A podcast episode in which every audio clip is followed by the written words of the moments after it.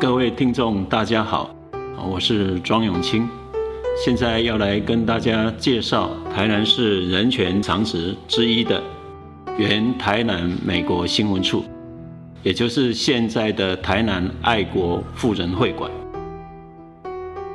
现在台南市府前路丽丽宾果市隔壁的一栋日式建筑，是一九九八年台南市政府。将之公告为市定古迹的台南爱国妇人会馆，会馆原完工于昭和十五年，也就是一九四零年，当时为爱国妇人会台南支部所在。爱国妇人会是日本奥村五百子女士于一九零一年在东京成立的妇人团体，主要从事军事援助。社会救助和子女教育辅助工作，以及战争时对军人家族及遗族的慰问、伤兵的照顾等。早期参与的会员多数为皇族、华族等上流阶层妇女。一九零五年创立台湾支部，同时成立台北、台中、台南三支会。并吸收上层台湾士绅的女眷入会。台南支部辖十二个分会，会址设于市内南门町，就是现在府前路一段一百九十五号这个地方。二战结束后，中华民国政府接收台湾各地的爱国妇人会，都移交给红十字会使用。此馆也成为南区区公所办公室。汤德章是战后第一任的南区区长，他从一九四五年十二月一日上任，只任职半年多，就在一九四六年七月一日辞职。后来这里也曾拨借给国民党台湾市党部使用，一九四八年租给美国新闻处。因此，原台南州会。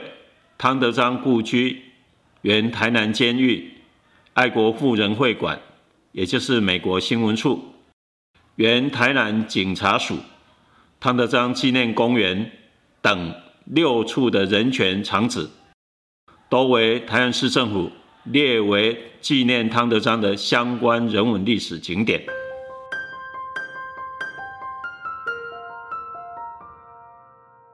国新闻处是美国基于外交政策所成立、宣传美国文化价值、负责文化交流与传播的机构。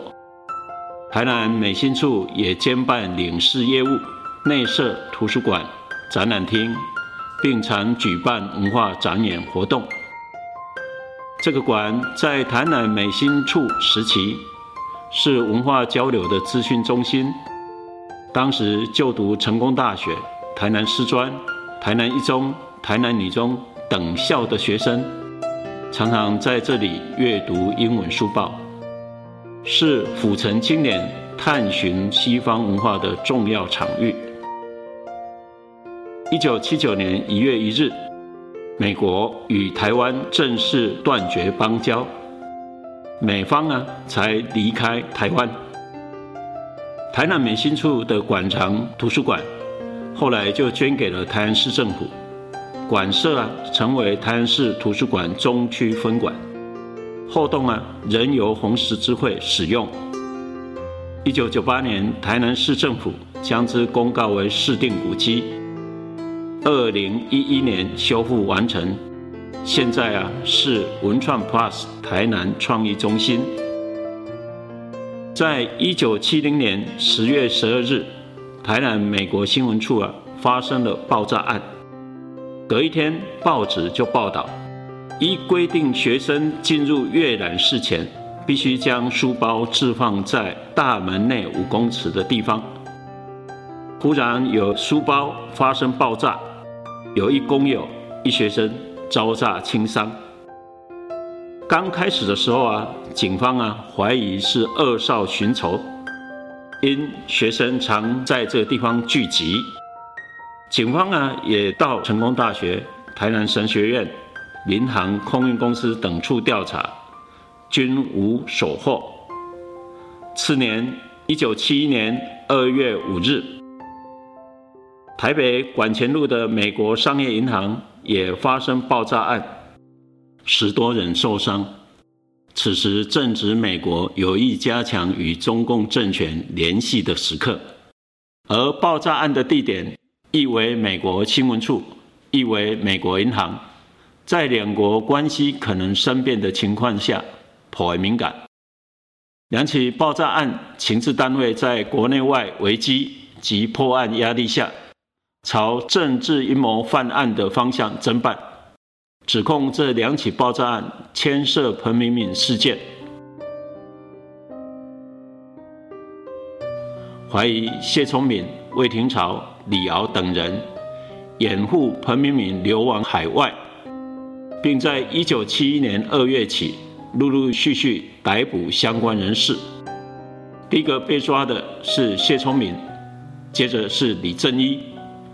警总抓了李正一之后啊。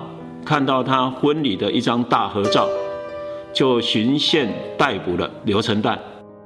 在刘成旦呢被捕后一星期，李敖也被抓。同案被捕的共有二十三人，还包括魏廷朝、吴宗信、郭荣文、张仲雄等人。其中的李正一、刘成旦、郭荣文、吴宗信等四人，都是台南青年。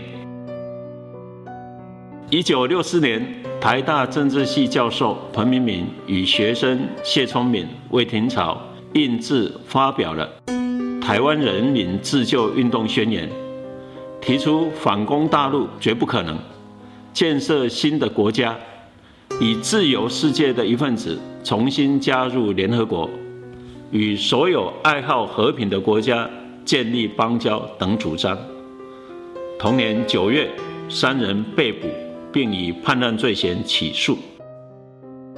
隔一年，也就是一九六五年四月，彭明敏、魏廷朝被判刑八年，谢聪明被判刑十年。因为国际特色组织将彭明敏列为营救重点，迫使政府于一九六五年十一月三日将彭明敏特赦。彭明敏因此仅囚半年左右。彭明敏出狱后，虽遭特务监视，但仍于一九七零年一月二十三日成功逃亡海外。同年呢，再从瑞典转往美国。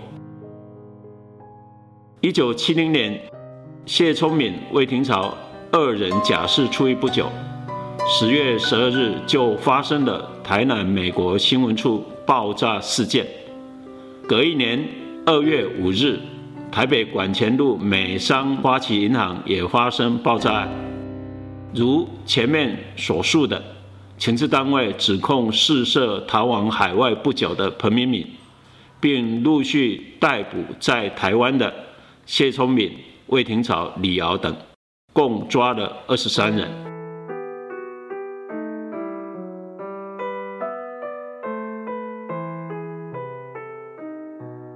一九七一年二月起，相关人士被侦讯审理。隔一年，一九七二年四月，军事法庭以叛乱罪嫌，将谢聪敏、刘成旦、李正一、郭荣文、张崇雄等五人判处十五年徒刑。魏廷朝、吴宗信等二人呢，被判处十二年。李敖则被判处十年，刘成旦等听到判决，当场决定上诉。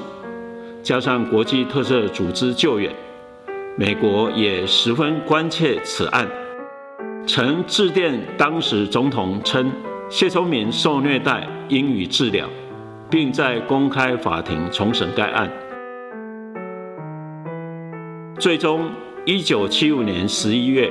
此案终审，又适逢该年蒋介石过世，颁布了罪犯减刑条例，谢聪明减处为有期徒刑六年六个月，李正一减处为六年，魏廷朝、李敖、刘成旦、郭荣文、吴宗信、张崇雄等六人减处有期徒刑五年八个月。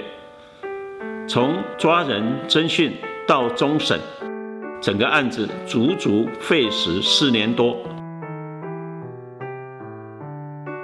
而当时就读成大化学系的马来西亚侨生陈清生，刚开始也因此案被捕刑讯，后办案方向啊指向了和彭明敏等海外台独人士策动有关，陈清生才从此案脱身，但官方最后仍以马来西亚共产党案将他判处十二年刑期。而当时在北部的台南人蔡金坑，也因此案曾被羁押一百九十一天。另外，彰化的洪武雄，当时担任台北市政府警察局警员，也因为此案呢，虽然没有遭到具体求刑，财产却被没收。其被控犯行描述是：被告身为警员。明知监生者为叛徒，竟昧于私情包容庇护，积极的为之排除外来阻力，使谢聪明贫瘠势力便利犯罪之进行。从官方判决书的内容来看，官方借此案打压台湾内外的台独及异议人士，罗织他们认罪。被认定参与歧视的人，在侦讯期间受到极端的酷刑。情治人员在利用不同人的自白书相互证明，罗织他们所犯的罪行。被认定参与爆炸遭判刑者，在事后的回忆篇章、口述访谈中提到，他们或有反政府的倾向，也曾组织小团体。并图谋行动，但两起爆炸案非他们所为。官方档案中所称的行动细节，全属办案人员拼凑而成。据刘成旦及同案政治受难者李正一所言，刘成旦及其弟弟刘成茂、李正一、吴宗宪。